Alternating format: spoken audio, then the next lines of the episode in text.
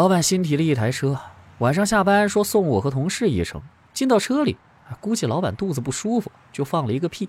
我急忙打圆场说：“哎呀，这新车味儿就是大哈。”结果另一个同事直接打开了车门。我操！你这真皮座椅是屎壳郎的皮儿吗？欢迎光临，请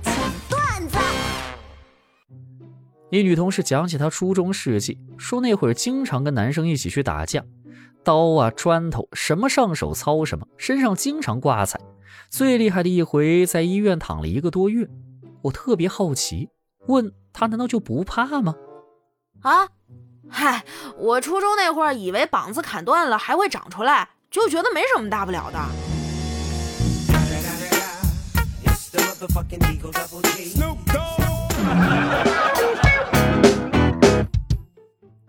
新年的到来就像是游戏更新，等更新完一上手，就会发现那些打不过的怪还是拦在路上，过不去的关卡还是会把你卡着。不管版本怎么更新，技术没来得及跟上，那在这名为生活的游戏里，我就永远都是菜鸡。没毛病。成天走出舒适圈，走出舒适圈，我就问问，到底舒适了多久？舒适成什么样了？啊，房子车子全款买的，原生家庭不作妖了，自己想要的日子过上了，还是财务自由实现了？去你的，走出舒适圈吧！老子在哪儿跌倒，就就在哪儿睡下了。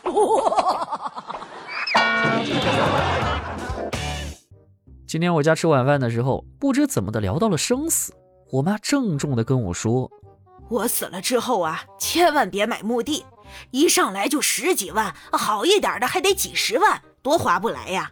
你这样，你呢就买个车位，把我刨个坑埋里头。”省钱还增值，这样你晚上回来倒车呀，妈还能帮你看着点，指挥一下。哎，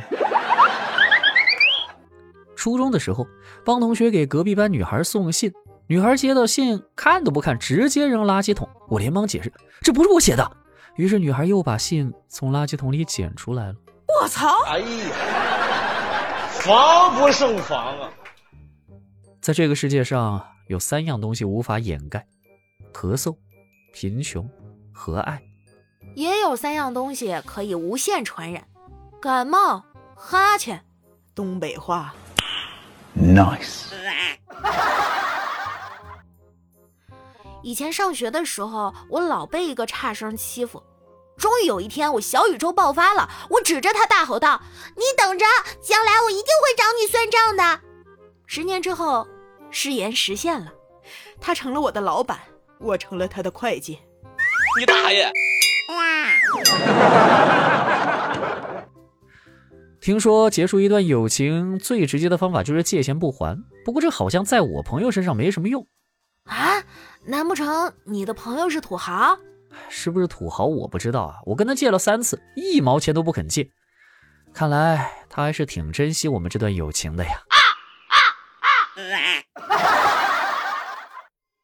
好无语！我家刚突然停电了，我妈猛地一拍大腿：“哎呀，怎么停电了？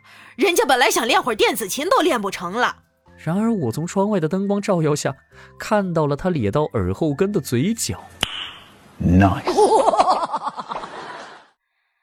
小的时候，我每年暑假都会跟着父亲回老家与亲戚们团聚。吝啬的父亲每次都以大人车票贵为借口，把母亲独自留在家里。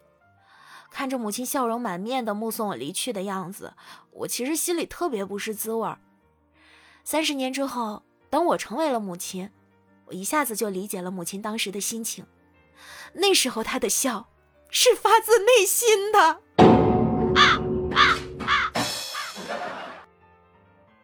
亲爱的，我希望我们以后不要吵架了。你知道，两个人吵架就像拔河，怎么，一边放手，另一边就会受伤？哎呀，没那么深刻了，我只是想说，总是胖的那边赢没意思。